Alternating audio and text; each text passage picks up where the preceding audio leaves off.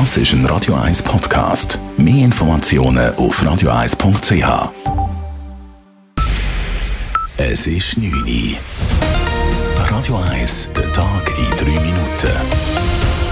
Mit dem Simon Schaffer. Feuerwehrleute aus Gambarogno und Bellinzona kämpfen immer noch gegen einen großen Waldbrand. Das Feuer ist am Samstagabend ausgebrochen. Es wütet inzwischen auf einer Fläche von etwa sechs Hektaren. Im Einsatz sind drei Löschhelikopter und ein Super Puma der Armee.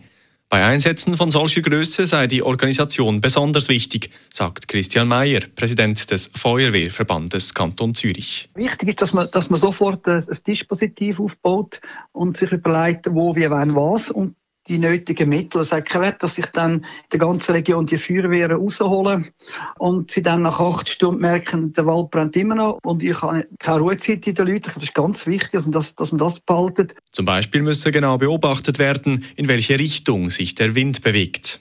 Der Waldbrand bedroht das Tessiner Bergdorf in Demini. Die Polizei geht von fahrlässiger oder vorsätzlicher Brandstiftung aus. Derzeit werden in der Gegend kräftige Föhnböen bis zu 100 km/h gemessen, die das Feuer zusätzlich anheizen können. Nach zehn Jahren trennt sich die Post vom Velo-Sharing-Unternehmen Publibike. Als Grund für den Verkauf des chronisch defizitären Services gibt die Post an, dass bei Publibike wichtige Investitionen nötig seien, um sich weiterhin erfolgreich am Markt zu behaupten. Die Post will solches Geld aber lieber ins eigene Kerngeschäft investieren. Käufer sind darum der aktuelle Publibike-CEO Markus Bacher, der Berner Velopionier Thomas Pinkeli und der Zürcher IT-Unternehmer Guido Honecker. Das neue Führungstrio will die aktuell bestehenden Netze weiter betreiben, auch der Name soll gleich bleiben. In der Schweiz gibt es viel zu wenige Therapieplätze in der Jugendpsychiatrie. Das zeigt eine Umfrage bei mehr als 450 Kinder- und Jugendpsychiaterinnen und Psychologen. Knapp 40 Prozent gaben an, dass das Behandlungsangebot bereits vor der Pandemie deutlich zu tief war. Bis im letzten Frühling hat sich diese Quote auf fast 80 Prozent verdoppelt. In der Stadt Zürich sind die Preise für Mietwohnungen in den letzten fünf Jahren deutlich gestiegen. Das zeigt eine Studie des Internetvergleichsdienstes Comparis zur Mietpreisentwicklung in den zehn größten Schweizer Städten. Bei den Kleinwohnungen mit zwei Zimmern und 45 bis 55 Quadratmetern zahlt man nirgends mehr als in Zürich. Hier liegt der Medianpreis bei 1650 Franken. Eine 24 Jahre alte Polizistin und ein 29-jähriger Polizist sind am frühen Montagmorgen bei einer Verkehrskontrolle in Rheinland-Pfalz erschossen worden. Die beiden waren als Zivilstreife auf einer Routinefahrt unterwegs hatten aber Uniformen und Sicherheitswesten getragen. Nach einer groß angelegten Fahndung in den letzten Stunden sind zwei Tatverdächtige festgenommen worden.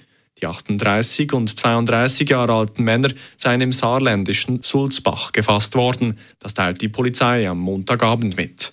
Wegen möglichen weiteren Tätern wird aber weiter gefahndet. Radio 1 Wetter. In der Nacht kann es örtlich, vor allem im Oberland und Richtung Alpen, zu Schneefall kommen. Achtung auf der Straße wegen dem Rutschen. Die Temperaturen liegen in der Nacht um einen Gefrierpunkt herum. Morgen Vormittag bleibt es dann länger trocken und erst morgen am späteren Nachmittag ist wieder Schnee möglich. Das bei bis zu 2 Grad. Durchgehend bläst ein starker Wind aus Westen mit bis zu 100 km/h. Das war der Tag in 3 Minuten.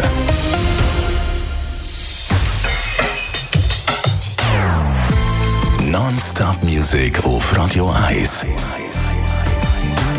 Die besten Songs von allen Zeiten. Non-Stop. Radio 1.